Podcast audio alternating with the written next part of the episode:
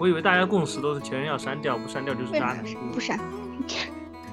啊，我有加你的前任哎。我前任懵。就是我别人找了个新男朋友，就又帅又又 fashion 又 rap 的那种感觉，就感觉跟我差别蛮大的。你说的是 fashion 还是 fancy 啊？fashion，fashion，fashion。Hello，大家好，欢迎收听今天的菠菜广播电台，我是老朋友菠菜啊。这个今天呢，我们要迎来两位啊老朋友，其中呢一位老朋友呢，他刚刚度过了自己就是人生第一段实习，所以呢就是也揭示了我们今天的主题，就是我们要听这位啊，就是纯洁的对这位快乐的男大学生，就是逃离了自己的赛博。赛博空间，然后在现实空，在现实的这个社会里面辛劳工作的这个故事，对，然后那就先请另外一位就是我，对对对，你不要这么抢先好不好？你怎么怎么怎么开始抢我的节奏？因为苗晨想到他自己也是从赛博空间。哦，应该说是从这个这个养老空间走向了这个年轻人空间，开始奋斗的这个。对对对对对。那那等一下，就是我们来整理一下这个混乱的这个节奏，还是请就是还是请大家依次做一个自我介绍，先跟大家打声招呼。苗晨先来吗？嗯，Hello，大家好，我是苗晨。大家最近听那个呃，这个那个脱口秀，天津的那个那个那个那句话叫什么来着？对对对，Listen to 拜拜。对，Hello，大家好。Listen to 妙晨，好，下一位来。Listen to 阿扎。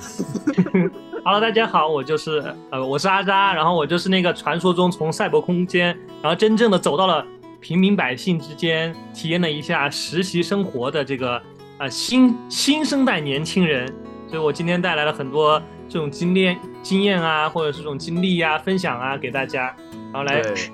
来让大家从我的视角看一下实习生活是什么样的。我觉得扎阿扎把自己放的好高啊。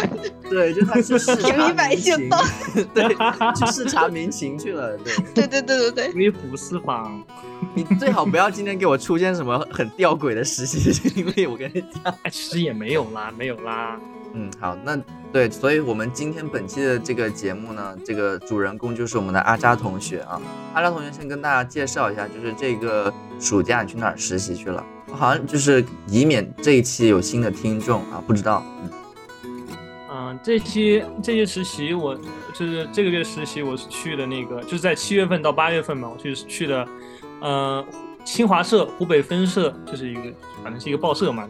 在这个在这个分社实习了差大概有一个月的时间，然后主要的工作内容就是跟着跟了几个采访啊，去参加了一些什么政府发布会呀这样的，呃这样的场合，没了。啊，好的，我们今天的节目到此结束，谢谢大家的收听，拜拜，下次再见。这个工作内容真的很不好说，好吗？就这个工作内容，哎，其实其实我还想说，其实对吧？听起来还挺挺就是挺挺那个的，就是说什么政府发布会啊，其实我。悄悄说一句，其实我一共就去了三四场啊，就是一整个月的时间，然后剩下时间全部都是在那个、那个、那个小小办公室里面，然后实习，然后每天就是早上过去，然后然后先看一会儿手机，然后开始写英语作业，然后写到下班。好，这就是大家想听的。我这就是大家想听的，就你去。但是还是有几 几趟几趟挺挺挺和实习比较相像的这种经历了。啊，那那可以来跟大家说一说，就是你现在就比如方说你现在已经就是有。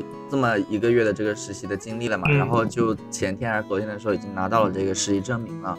那你自己目前来说，你觉得经过这一个月的实习，一个总的感觉，就是你自己觉得有什么样的一个自己的变化？就是相比起之前没有工作之前的这个自己来说，那种狂妄不解，呸，不是他刚才还是很狂妄，他自己都要就是都要走到人民群众之中去了，他都。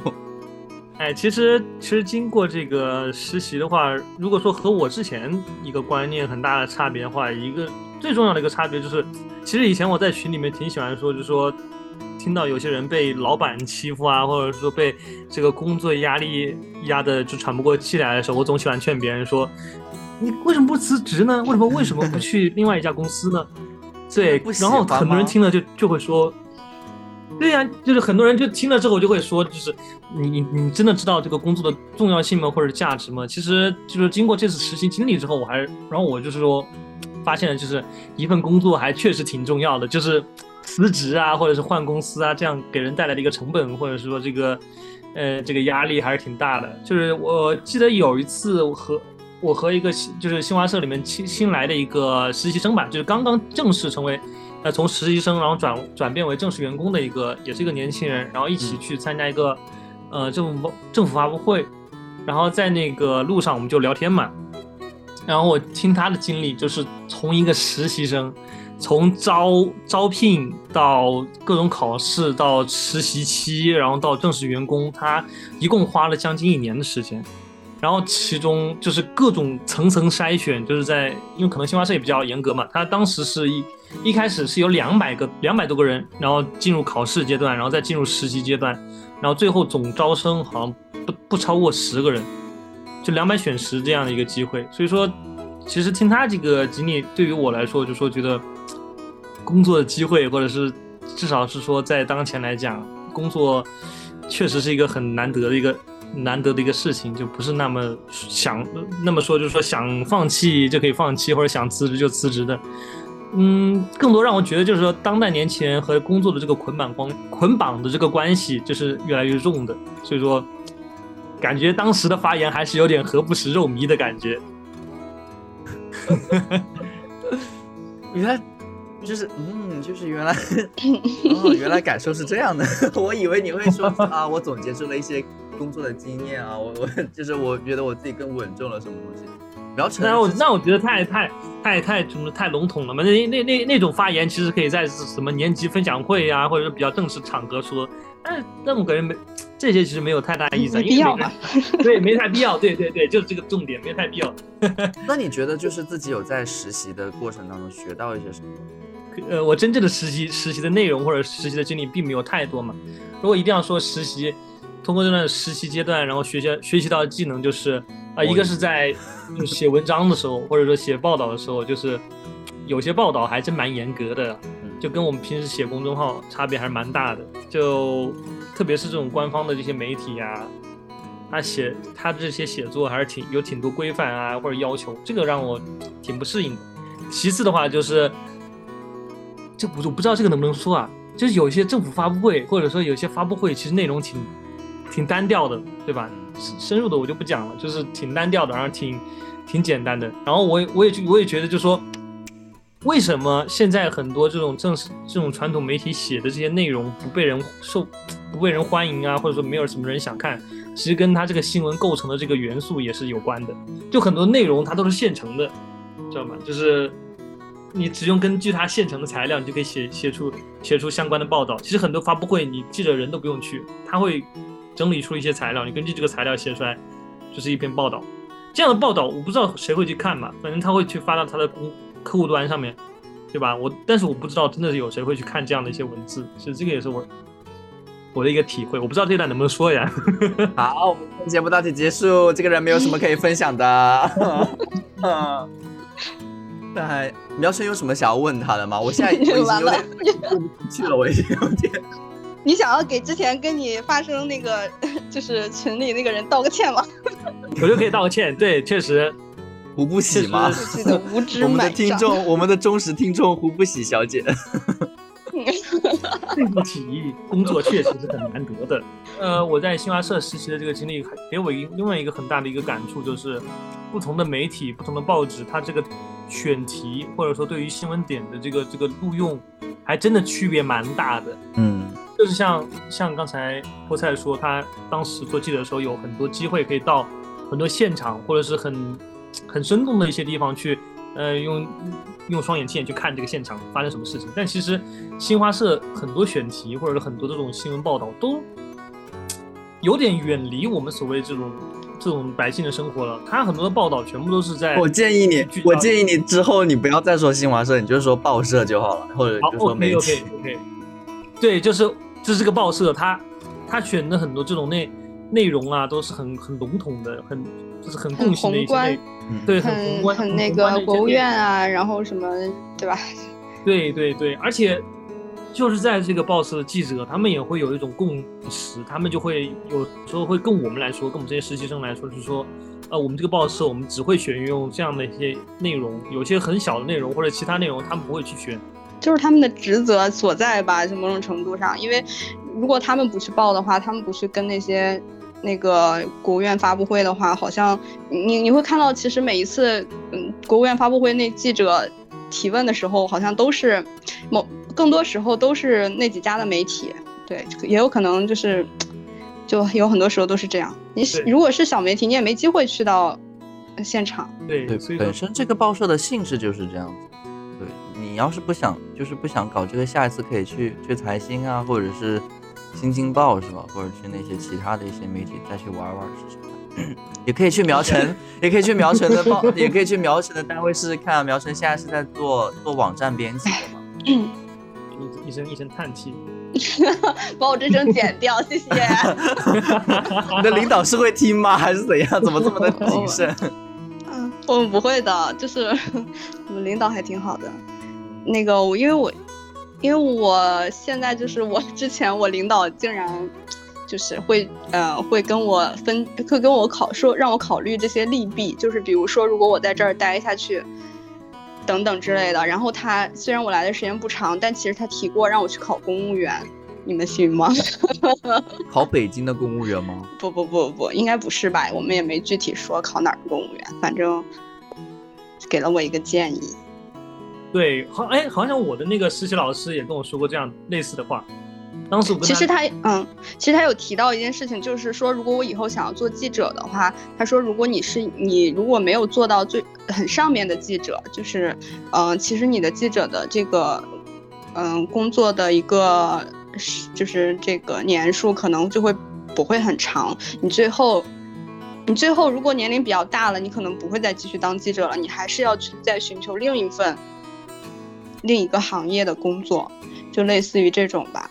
然后，所以他说你得考虑这些问题，因为我现在做编辑嘛。对，我们三个好像一个闭环哦，就是他是记者，然后你是编辑，然后我是运营，然后我们就是。那这样说起来，我们应该 应该可以运营出一个蛮完整的一个一个新媒体啊。事实是不能，事实是不可以。你当你当一个人是一个团队，事实是不可以。其实我的实习老师也跟我说过这样类似的话，就是当时他很语重心长的跟我说，就说，就我们这个报社，还有一些很主流的一些媒体，其实已经有点脱离于我们真正所谓新闻行业了。就说像我这种，就是真的想去做一些有内容的报道，或者有深度的报道的，还是他来推荐我，他说推荐我去像什么澎湃呀。像什么新京报啊，也是在说新京报，就是感觉他们他们会做更多这样有点价值的内容。他说这些主流的媒体有有已经有点脱离于这个行业了。等一下，我们要把这个这个思想的方向往回收一下。为什么会能够让别人觉得就是你实习了之后突然间对 对对新闻事业失去了希望啊？就是不行 不行，我们要往回收。其实其实有。有那么一点点，稍微有那么一点点失望的元素在，就其实因为我觉得有一些主流媒体或者是我们主流的一些媒媒体平台，确实离老百姓，离我们这些离真实的生活有点距离有点远了。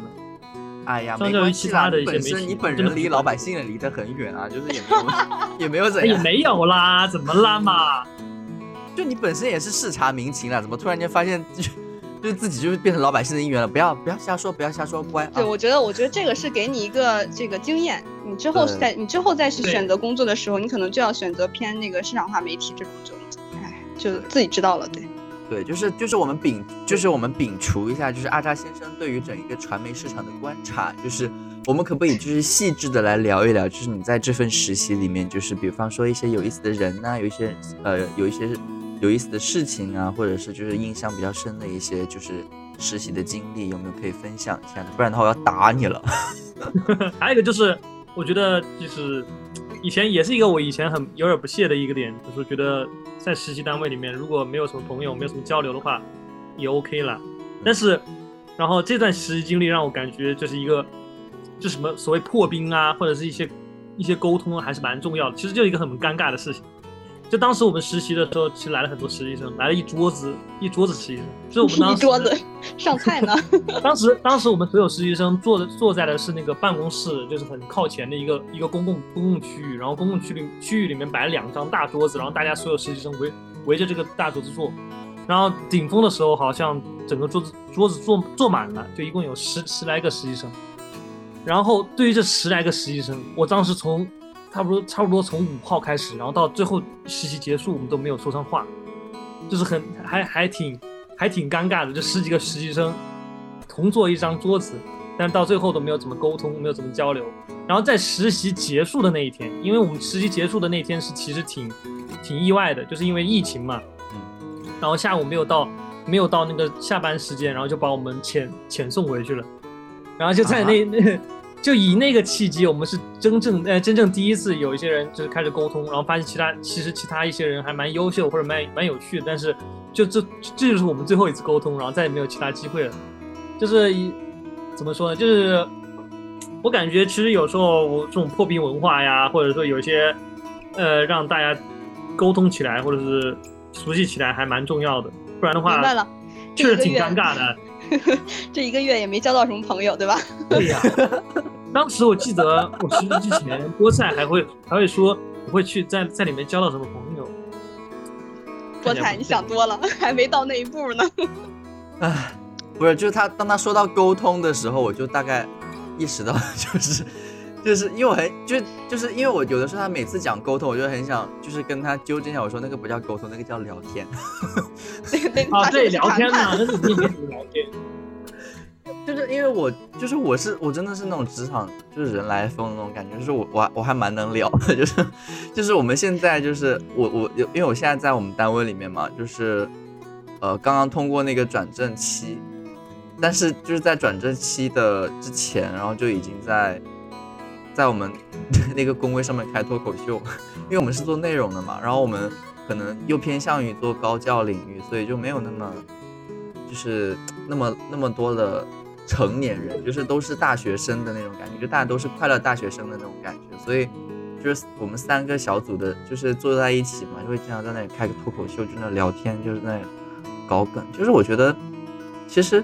也有可能是不是因为你你们那个办公室里面就是老人太多了呀？就有同龄人吗？其实还真的完全相反。其实这个也是当时出乎我的意料。我当时去之前，我也会以为这样的传统行业里面真的就是全部都是那种很，对吧？很老或者是至少是中年人。但是我去到那边进入办公室，然后我发现百分之九十以上的都是二三十岁，非常非常年轻的一些人。然后我当时才意识到，其实原来。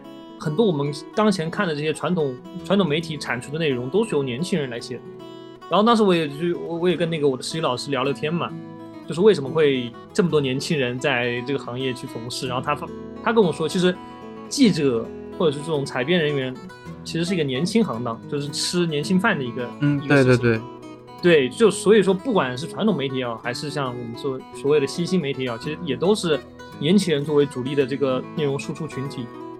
但是唯一的区别就是不同的媒体它有不同的这种限制嘛，或者是这种语体的风格，所以我所以说我们会觉得读传统媒体风格呃传统媒体的内容的时候，感觉很古板，很很很老套，但其实也是年轻人在写，但只是他们没有没有办法去，对吧？释释释放自己的这种年轻的这种活力啊或者内容。但是他们跟你们在聊天或者是平时同事相处的时候，也是那种很没有活力的感觉吗？对，其实也不太有活力，但是。就是上班的时间没有太多活力，但是感觉 下班时间，哎，对，吃饭的时候，哎，感觉感觉就哎正常回来了，但是也不是跟我们聊天，我们这个实习生没有人管，是吧？Nobody care。啊，要不然我想说那个大部分的那些新闻高校毕业生都去哪儿呢？还是要往各个媒体里面挤嘛？这，但其实其实我在我那个报社里面很少很少就是这种。这种就是真的去读了这个新闻学出来的，像我的实习老师，他是读社会学研究生出来的。然后我我的啊，明白。我的领导的领导是学金融的。你们你们就是财经类的，你们就是财经类的内容，肯定是学这些相关。对，还有像我我说的那个刚刚从实习期转正的那个人，他是学他研究生是学的翻译，然后来做的对外记者。嗯，我觉得这个还对对对对对。很合理。对，这两天他他现在在这个东京残奥会，他朋友圈每天就是转发了他在残奥会残奥会采访的内容。啊，真的好羡慕啊！然后你现在就是没有办法进行，就导师也在跟我吐吐槽嘛。就我的导师，他他是一个，他其实是一个文字记者，然后他是之前是写了很多，呃，比如说军运会的时候写了很多稿子啊，或者说奥运会的时候也写了写了很多稿子。然后他是一个很比较偏向于传统的那种文字记者，但是在近些年，就是这些传统，就是这个这样的一个传统报社给给我们这呃给我这样的导师，或者是给所有的这种。以前的文字记者都下了很多指指标，就比如说一年的时候，其实还蛮怪的。他他让那些文字记者一年，比如说拍一百条短视频，拍或者说然后分摊到每个月，就是每要要拍百短视频，然后短视频要拍出内容，然后要然后还是就是每个个人化的指标。所以说导师现在还在，我觉得我的实习老师现在还要去学学怎么做视频啊，怎么去剪辑呀，或者说这些新媒体的内容，就是现在不无论是。传统媒体也好，或者是这种新兴媒体也好，都在往这个这个视频化或者是这种新媒体化的道路在走。然后他一直在跟我说，就是说，就是我就职的这个实习行业，在在新媒体这一块，其实是一直被其他的这种呃其他的两个人日啊，或者是这个央视啊，其实是一远远甩在后面。人日新媒体做的真的好，我我想说他的那个真的很好。对，还有其实央视做的也很好。嗯，央视有几个代表性人物，你知道这这种追赶，或者说这三者之间追赶已经到什么程度了吗？其实他更多跟我聊的就是说，这个传统媒体行业现在遇到一个困境了，写的东西没有人看，然后输出的内容没有人在意，然后现在本身作为一个国国家媒体的这个这个特殊性也被逐渐消磨掉了。所以说他其实他其实在这上面也跟我。问了很多问题，然后也也让我去，呃，也跟我说，就说应该怎么办呐，或者怎么样。哎，我不知道。我我你说这个，我想起这个，因为我们刚刚聊的都是一些，就是好像对传统媒体比较很失望的地方。那可不是，可不是我想聊的，可不是我想聊，我已经尽力了。我我我就想，我就想起前段时间，是我们有一个报社的记者过来分享，他是一个摄影记者，然后我觉得他就聊到了一些，就是他就是进这个报社之后，然后带到现在五年的时间的一个成长，就是包括他整他的做的。那些呃摄影报道，我那个时候因为本身就没有太大的这个呃怎么说，就是也没有抱太大的希望啊，或者是觉得这个行业一定能怎么怎么样。但是听了那次分享之后，我忽然间就觉得，就是这种呃真的塌下心来去做报道，然后去就是这种。嗯，关注这些真实，大家就就就这种底层的人，更多的是这种底层的人发生了什么，或者是在一些大事件当中有一些独特的视角，然后去挖掘里面的一些故事的人，真的还是有有很多的，就没有其实其实好像也没有说真的就消失了或者怎么样，就是我觉得现在报社里面还是真的有很多人在做一些他们想做的那些新闻的东西。我觉得那次我给我影响蛮大的。对我，其实，在就是在我这个这个这个这个这个报社的过程中，我也呃，我当时我们有阅读材料嘛，就是他们内部会会总结一些很优秀的报道，然后集集合成两本书。然后在那两本书里面，其实我也看到很多就是那种对个体化的报报道，比如说对于某个山村里面某个农民。生活是怎样改善的，或者是对于某个个体他的一个很光荣的行为，但是他们在报道这些人物的时候，往往会有一个可能是像套路化，或者说一个一个共性化的一个呃一个指标，就是说所有这些个体人物，最后我们都把都要把它升华为一个很很宏大的一个主题，去体现我们可能是我们国家的这个扶贫事业的一个进化，呃一个一一个完善，或者是我们呃一些军人群体的一些荣耀啊荣耀感这些，就是。传统媒体里面，我们去怎么样去报道个人，或者怎么样去书写个人，都是把他把个人提到这个宏观的角度。这就这我就不同意了，不要这么一概而论。传统媒体哪有这么 不都是这样的？我我看的那些报道是这样的啦，就是我看了很多里面，可能可能那些优秀作品集里面会会更更多突出这种内容。其实我在跟那个我的实习老师在聊的时候，实习老师在跟我有在跟我说，就是说现在的传统媒体在关注到。有在关注到就是自媒体的这个这个功效，就说这个传统媒体内部也意识到了，现在很多这种国家大型事业里面，或者是国呃国家大型事件里面，自媒体的地位啊，或者是这种重要程度比越来越越来越重。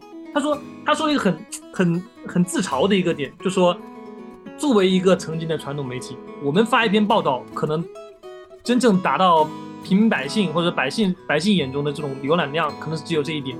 但是一个自媒体的一个一个一个个体号或者是一个一个集体号，他发布一个新闻，他发布一条公众号，他的浏览浏浏览量或者说这个真正的这个阅读量，其实是比这个传统媒体还要高几十倍甚至几百倍。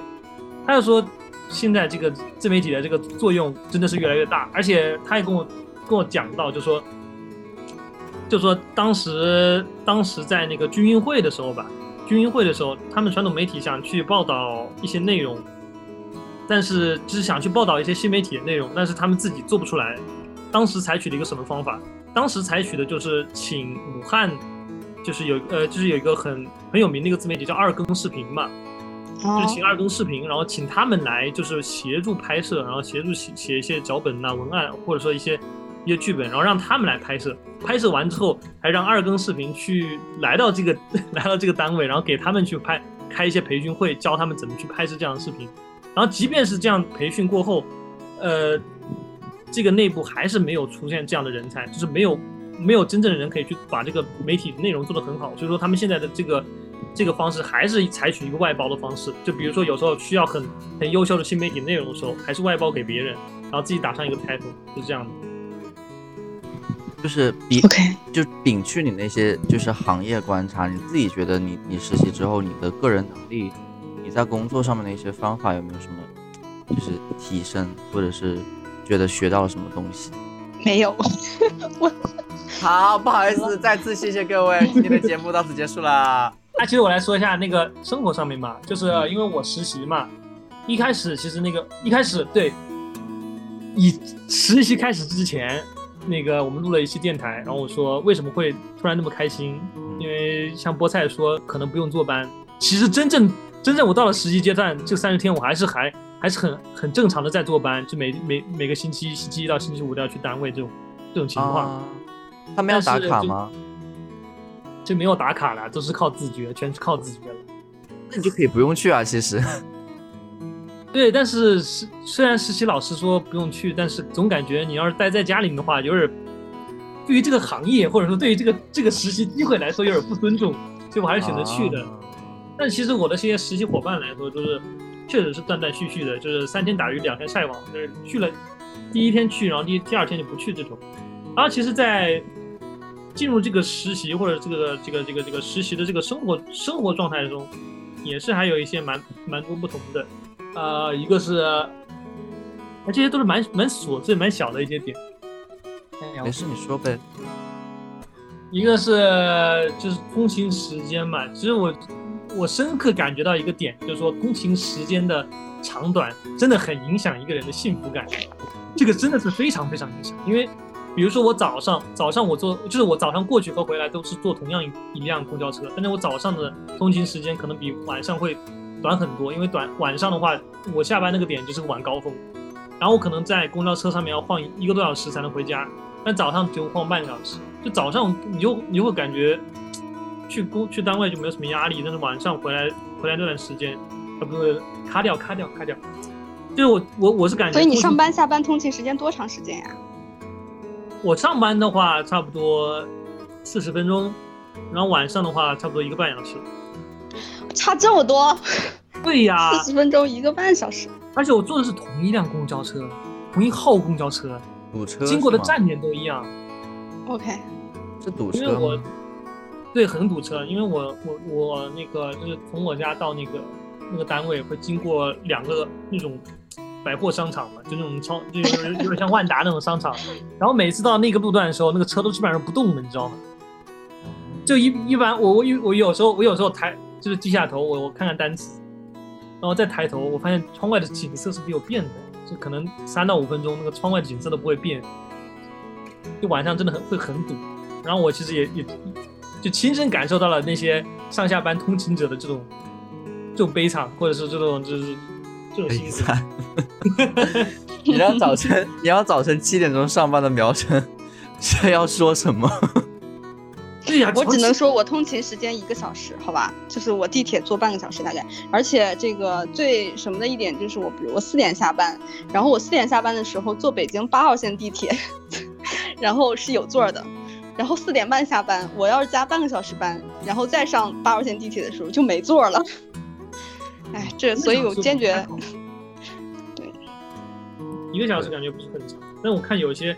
有一些在什么什么北京郊区啊、上海郊区住的人，每天早每天早上三四个小时通勤时间，我觉得那样的生活有多绝望？怎么可能？有啊，有那坐地铁再怎么也不可能三四个小时，三四个小时那 那是从城东坐到城西，我觉得可能是那 种。我看我看有些人他都不是坐地铁，你知道吧？就我我之前看了一档纪录片节目，就说有一些观察一些北漂青年。他们的选择是在那种北京郊区，甚至都不不在北京了。我跟你说，在那个哪儿，在坐高铁去上班，你知道吗？朋友们，对对对对对，这就这你就不知道了。之前我去年工作的时候，我就碰到有人，我要坐一列公交车，然后是通廊坊到北京的，然后就有人每天。从廊坊到北京来上班，而且是坐公交车，一共全程大概也就也得三个小时，你还不算上，对不对？上公交车等公交车到家，然后再通勤的时间，然后上上班三个三个多小时，下班三个多小时，就这样，真的就是从廊坊到北京，从北京到廊坊，然后包括天津，天津现在通了那个天津到北京的高铁，半个小时，他们就。啊，那个呃，天津到北京，我不太，天津到北京是半个多小时？忘了，一个小时还是，反正就是也是高铁，他们也有人每天坐高铁来回上上班。对，因为北京的房子太贵了吧？可能 不太。对呀，北京租房那个那个价钱，你是吧？比如说，我也我不知道北京这个租房的价格怎么样。就别人有人说，就是北京租一个小单间的价格，可以在郊区租一套。一个一个整的套，什么比如说套餐夸张了吧？但是怎么可能租一个小单间的？对对对，好吧好吧。但是比方说，如果要是跟就是跟杭州比起来，像我这个房子，我可能现在一个月才。一千五左右，但是我这个面积一千五的话，可能在北京的话，你就只能住一些相对来说比较小的房子，就是一千五在北京租不到房子。我说的有点过分啊，我说的有点夸张，可能在那个至少四环内是绝对租不到的，五环内也够呛。对，就类似于这种感觉。Oh my god！五环内应该是，如果你想要租一个租一间的话，而且你那个啊那个那个那个菠菜那个应该是一个一室一厅或者是什么的。我是一个跃层，OK，跃层是什么？跟别人合租的跃层就是复式，就是复式。然后在北京的话，可能我觉得，如果你还不是在很繁华的地方，我感觉五环之内勉勉强强可能一千五可能租不到。啊，你知道吗？就是前段时间不是有一个那个电视剧嘛？不好意思，我打个岔，啊 就是就前段时间不是那个电视剧那个我我在哪个？我在大 象挺好的，对我还没看完，但是我就那个。对对对，就是那个那个女主角，她不是租了一个房子，就是那种呃，应该是一室一厅的那种吧。然后说通勤时间很长，但是我就很想知道，就是那种价位，她到底租的哪里的房子啊？对呀对呀对呀对呀 对。我也很好奇啊。电视里面都是假的。我在我在北京，我也想知道哪里租的。他那个房子好大的感觉，那个客厅真的好大，那个环境也很好。可能租的是亲戚家吧。对啊，而且还能自己一个人住。我现在就很想自己赶紧搬出去住。其实这个这个这个焦虑焦虑就是在我留学之后会更更严重，你知道吗？那个在悉尼哎，在悉尼你想找个房子，在悉尼你知道吗？他们租房是按周收那个房租，然后一周就是四百多刀，就一个一个星期两千块钱。我有一个问题，就是你们学校会提供这个房子给学生去租吗？就是是不是会便宜一点？有这种吗？没有没有没有很便宜，而且会提供房子，而且房子质量不是很好，但是价格依然很贵。好吧，所以你们基本上都在外面租吗？对呀，它的那个价格标准就是按着按照那个市区的那个平均价格来的，也是三四百刀，就是从一千五两千一个星期这样租，真的不敢相信。真的要跟你的父母说一声谢谢。对，他们真的很辛苦。你相当于在北京市中心自己租一套 一室一厅，可能。可能那个价格确实可以在北京租了吧？应该是就是对吧？这个肯定是没问题呀。对，按星期来来换算的话。好，那我们继续回来，就是就 除了通勤，对，除了通勤之外，还有什么还有什么就是感受？其实我们就是不一定非要聊实习了，就我们后面可以闲聊一下，没关系，反正我们已经闲聊惯了。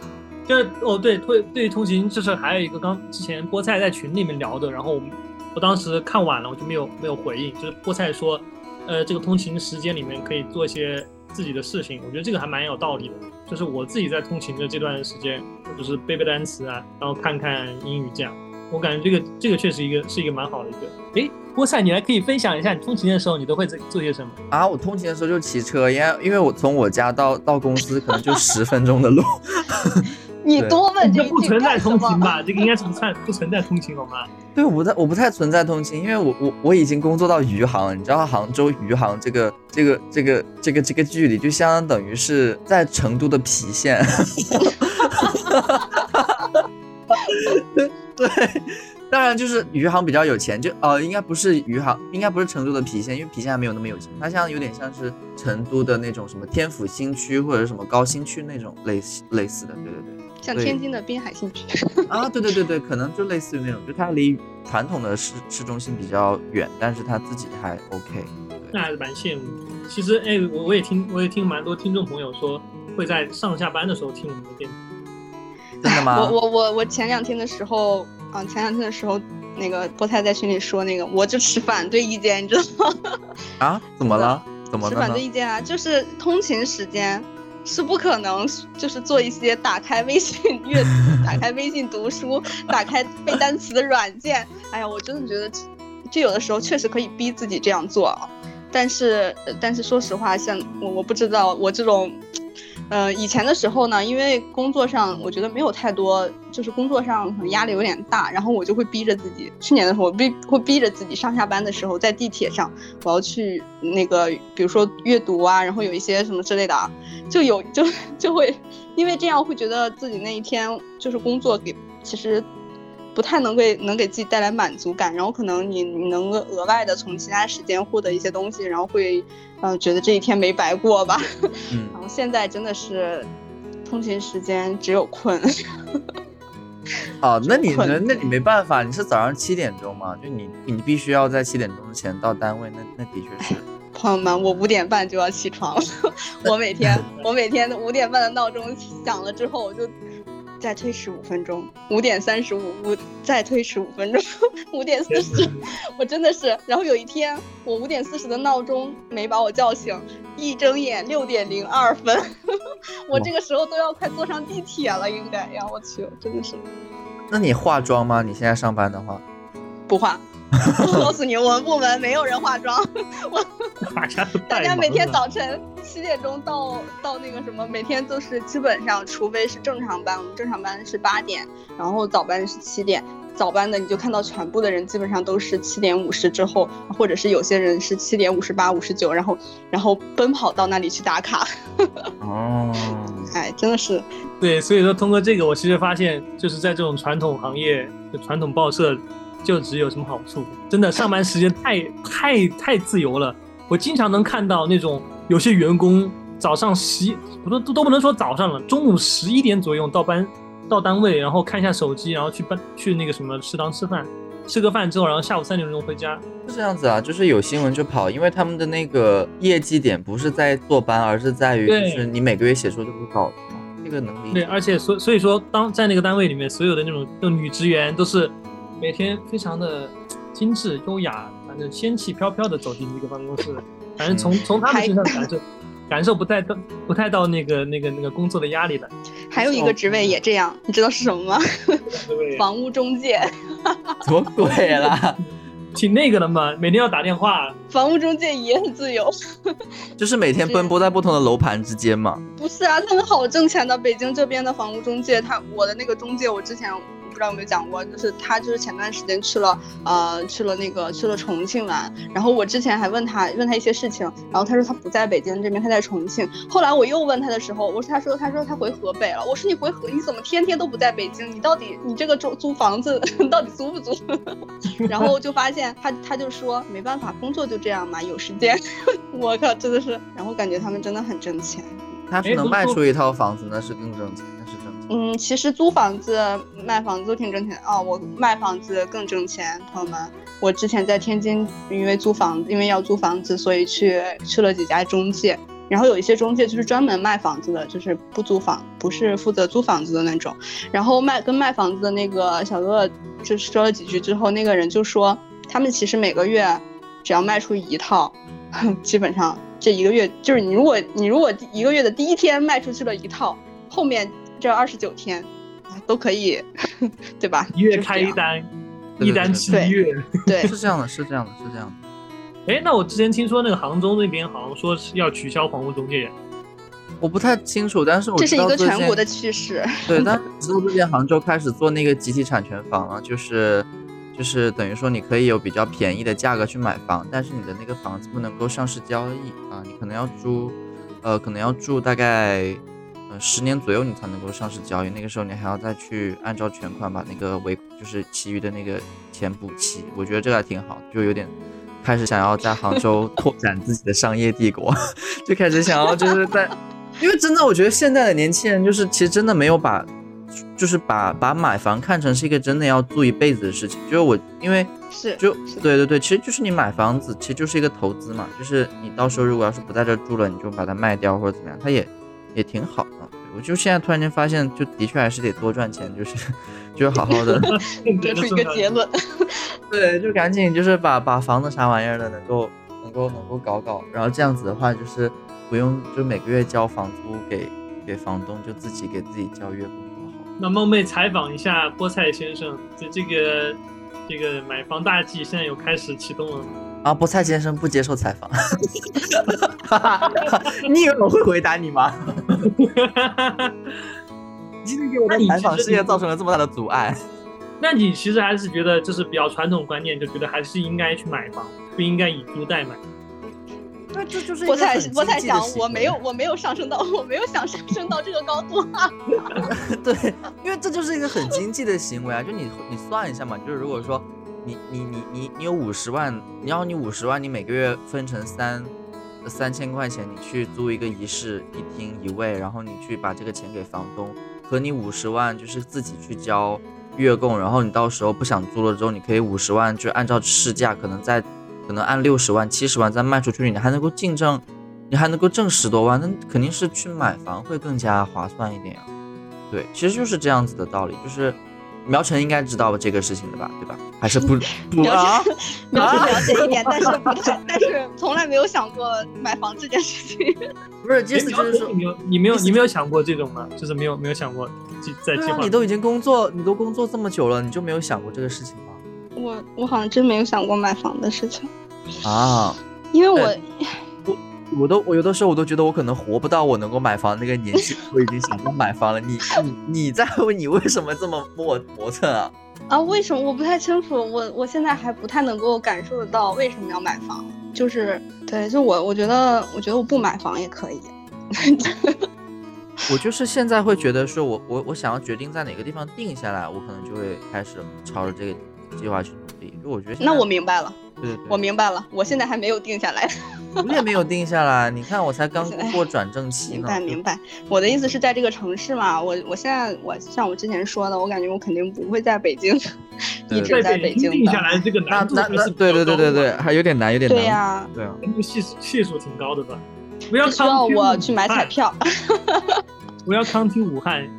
吧，欢迎大家都来武汉定居啊！我跟你们讲，我突然间 想起来一个事情，就是你知道吗？我前几天我做梦了，我梦见我娶了老婆，还生了小孩。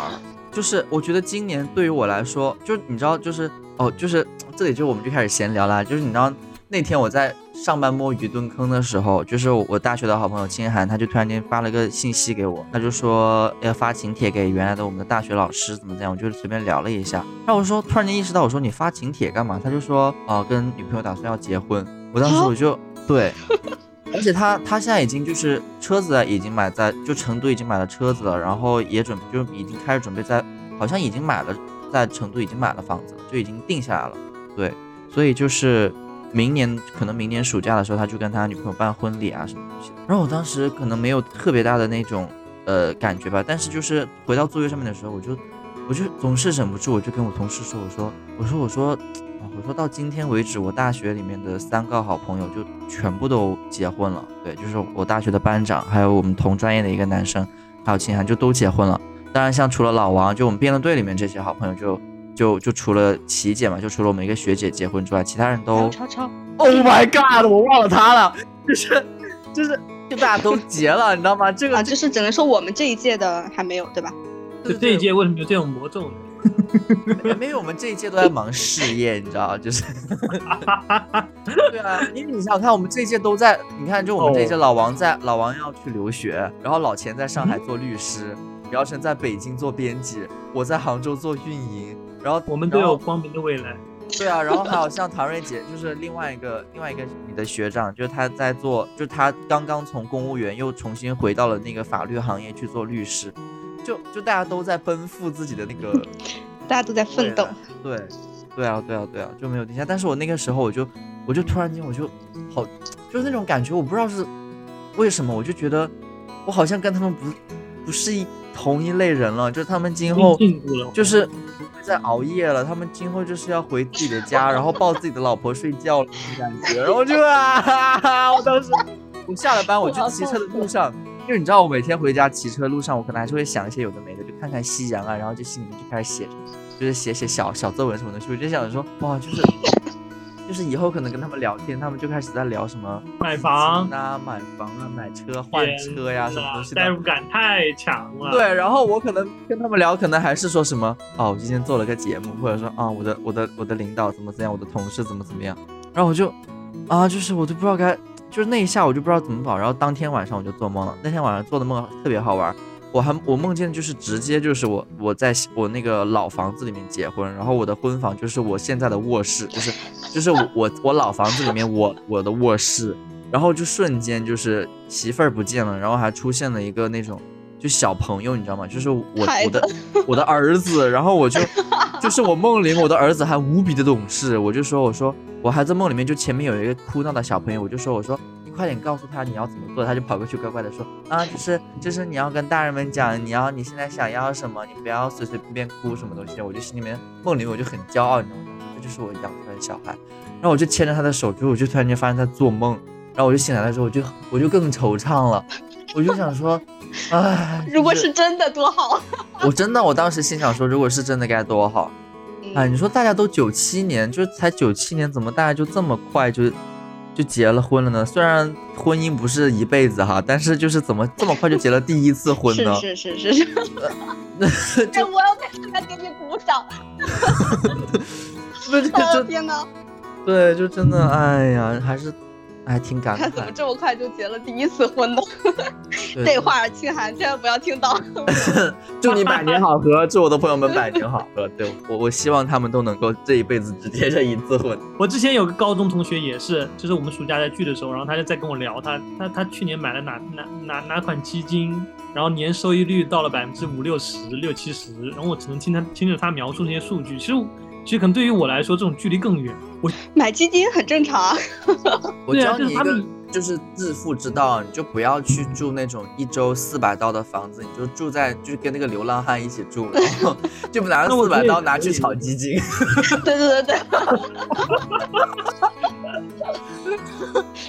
以后 以后可以出出一种那种 vlog，就是我和我和我和悉尼流流浪汉的这个同居生活也挺好的。对啊，还有做那种什么悉尼代购是吧？就特别是那种很大罐的那种什么防晒霜啥玩意儿，就每次回来以后以后以后我朋友圈里面就变成这种画风风。我觉得你不会的，你你有那种文人的风骨。没有，我可以开个小号啊，开个小号，那个小号没有人认识我，然后就加一点我爸爸的朋友，就是就我我爸那种精准定位，就是这种中老年人群体，给他们代购一些这种什么保健品啊，对吧？啊，对，什么澳洲鱼油啊，什么鬼啊？对，反正都是那些没什么用。致富之道，来付自己每来付自己每个星期每个星期的那个房租。从爸爸手里拿过钱来，再找到自己手里。哎，真不是，我爸一直在跟我说，其实就是说，就是因为我爸，我爸那个行业嘛，就是有存在，比如说五十五岁就要推二线，就是工作内容很少很少。然后他当他也在跟我说，说我留学的时候可以跟他一起做这种。这种这种创业，你知道吧？他也是蛮你你爸爸想创业了，你你爸爸想带着你一起创业。可以啊，你爸就是你大中华区的，就是唯一唯一经销商，唯一一个代理哦。哎，其实其实我之前还我刚才还想聊一个聊了一个点，就是说，啊，我实习之后就感觉生活进入了一个一个固定化流程之后，感觉每天每天那种。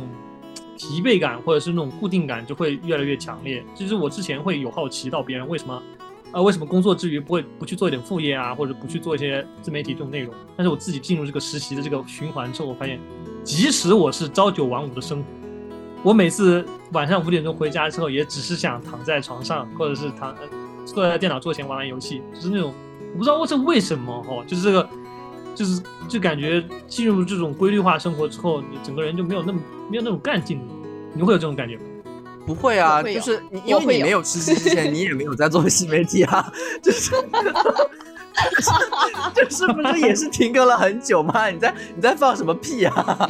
没有啦，就是说那种那种完全就是因为因为就是完全就不再想做。任何额外但但说实话，我懂，我我明白你的意思，就是其实上完班之后回家以后只想躺着，只想玩儿，对吧？只想干一些就是轻松的事情。但是我还是会逼着自己干点别的，就这个没办法，因为嗯，这个这还是要有动力。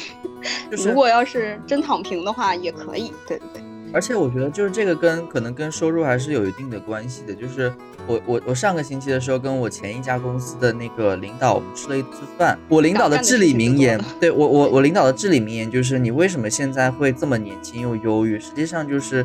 如果你的银行卡里面流水能够固定有五十万以上的话，你的这些忧虑就会就是，对，就是会烟消云烟消云散。我觉得这个非常的正确，就是现在挣到钱之后嘛，就是呃虽然说不是很多，但是相等于说自己已经是经济独立了嘛，就没有再依靠家里面，然后自己可以去支撑起自己的日常的花销之后，你就每天上班摸鱼进到厕所里面。你不逛一下淘宝，你不下一单，你就觉得手痒，真的难受，你知道吗？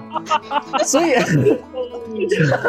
你就知道，就是你，所以你知道我拉一泡屎有多贵吗？我拉一泡屎是是十七块钱到五百块钱不等，就 是就是。太太离谱了。对，然后你回到家之后，就是你你原来的时候，你可能回到家里面躺，可能就会想说啊，就想休息。但是当你发现，哎，我这个月的这个零花钱还有多，你就突然间想说，我要不要去看一个展呀？我要不要去看一下？对，我要不要去看一下这个月有什么脱口秀啊？哎，我要不要出去旅游一下呀？对，对，我觉得这个时候你反而你这个就是这个时候你的经济基础就决定你的上层建筑。我觉得你现在会就是还是渣，他说你就是现在没钱。没有没有没有没有没有没有，人家人家自己，我我说的是自己，我说的是自己自己自己不认可。对，就是我是觉得说你你现在是处于一个就是迷茫的青年期啦，就是肯定会有的，我也会有那样的时候，但是但现在我已经过来了，对我已经过来了啊！你你是在往这个五十万的标准，好，现在这个菠菜老板给。给我们的听众朋友们定下了一个成功优秀青年的标准，就是银行卡里的流水有五十万，你就是个青成功的青年，优秀的青年。没有没有没有没有，我肯定我近几年肯定做不到，我近几年可做不到。但是我只是觉得说，就是的确就是赚到了钱之后，还是要好好的花出去，就是不要让自己太郁闷。就是就是我觉得有的时候赚钱就是为了去弥补自己赚钱过程当中的受到的心理创伤。是的，是的，对，非常认同。我会我会感觉到，就是真的在进入工作之后，就是你怎样去支配你的你的这个业余时间，很大程度上就决定决定了你是怎样的一个人。就是如果业余时间是一个向下或者是一个比较消极的状态，然后再加上这种固定化的生活，你这个消极的状态会更加持续，会就会你的状态就会变得更不好。然后但如果你的业余时间是一个比较向上或者比较积极的状态，在这个固定环节里面，你的整个人状态也会变得更好。单纯的躺着玩游戏什么东西，当然没有人会谴责你说啊你好低级，就是大家都是这么过的。就拜托，就是如果我不录电台的话，我可能现在我也躺在床上，就躺在床上，躺在床上干嘛？就躺在床上玩游戏啊，对啊，或者是看就看电影啊。因为我买了一个新的投影仪嘛，就我有的时候睡睡不着觉。这个点一点点出来。没有没有没有。哎呀，我真的是洗不清了。没有没有没有。就是我就会就是我就是会喜欢每天晚上的时候，可能睡觉之前睡不着觉，我就看看那个电影。就我也喜欢什么事情都不干，我什么事情都不想啊。但是要挣钱啊！哦，要挣钱，而且还要去搞那个什么补习机构，真的好累哦，就。就今天我刚刚下午上完，就是我们这个月的最后一节课，然后九月份还要再上课，然后上课之前还要再做课件啊，然后每次一讲就要讲两个多小时，我真的觉得好累，真的好累。就是不要怪我说花钱这件事情，就是如果你不把这个钱花出去，你会真的觉得太难受，真的很很难受。就是你一定是报复性的消费，真的是这样子。但其实其实作为一个没有工作的人来讲，还挺羡慕这种没有工作能能让自己忙起来的状态。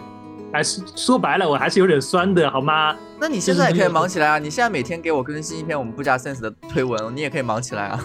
就我是我是想，我我觉得这种状态还挺好的，就是说，呃，在下班之余，然后可以可以做一个副业，然后还是一个有收入的副业。对吧？我要打上引号，就是重点符号，有收入的副业。我觉得这样这样状态其实还是蛮多人期望的。我觉得，就是你读完研了之后，你也可以这样子，或者是你考上研之后，你就可以，你你都不一定要去做考研辅导，你就做英语辅导也可以啊，对吧？做汉语辅导，对啊，去教人家讲汉语也可以啊。不是有经常，就是那 Clubhouse 里面，就我经常有看到有那种外国人学中文，就他们会有一个那个中文角，就是在那里说这些中文，你可以去学一下。那边那边的华人密集程度都赶得上东北的，就不太必要了吧？好像人人都会说中文一样，真的那边华人密度太高了。要不要到这里结束了？我已经不知道该聊什么了。OK，那我们我们结个尾哈，我们来结个尾哈。OK，就是反正拉回来嘛，就我们今天就是就是自从没有办法控制。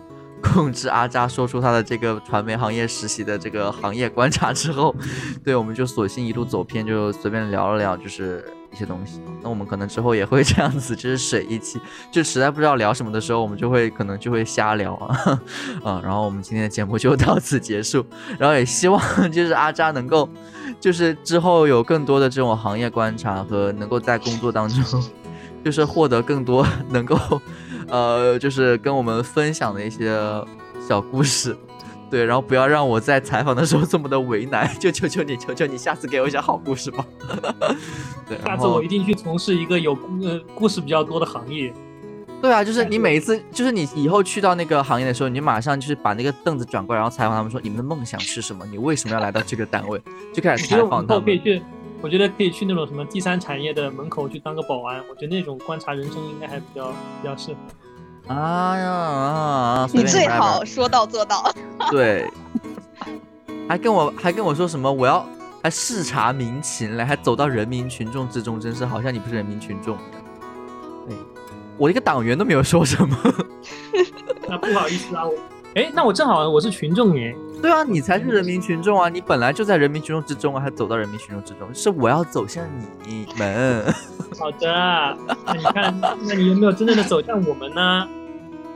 我我啊！今天节目就到此结束，欢迎大家收听，我是菠菜啊，拜拜拜拜，不好意思各位，拜拜。好，今天今天可能会被骂。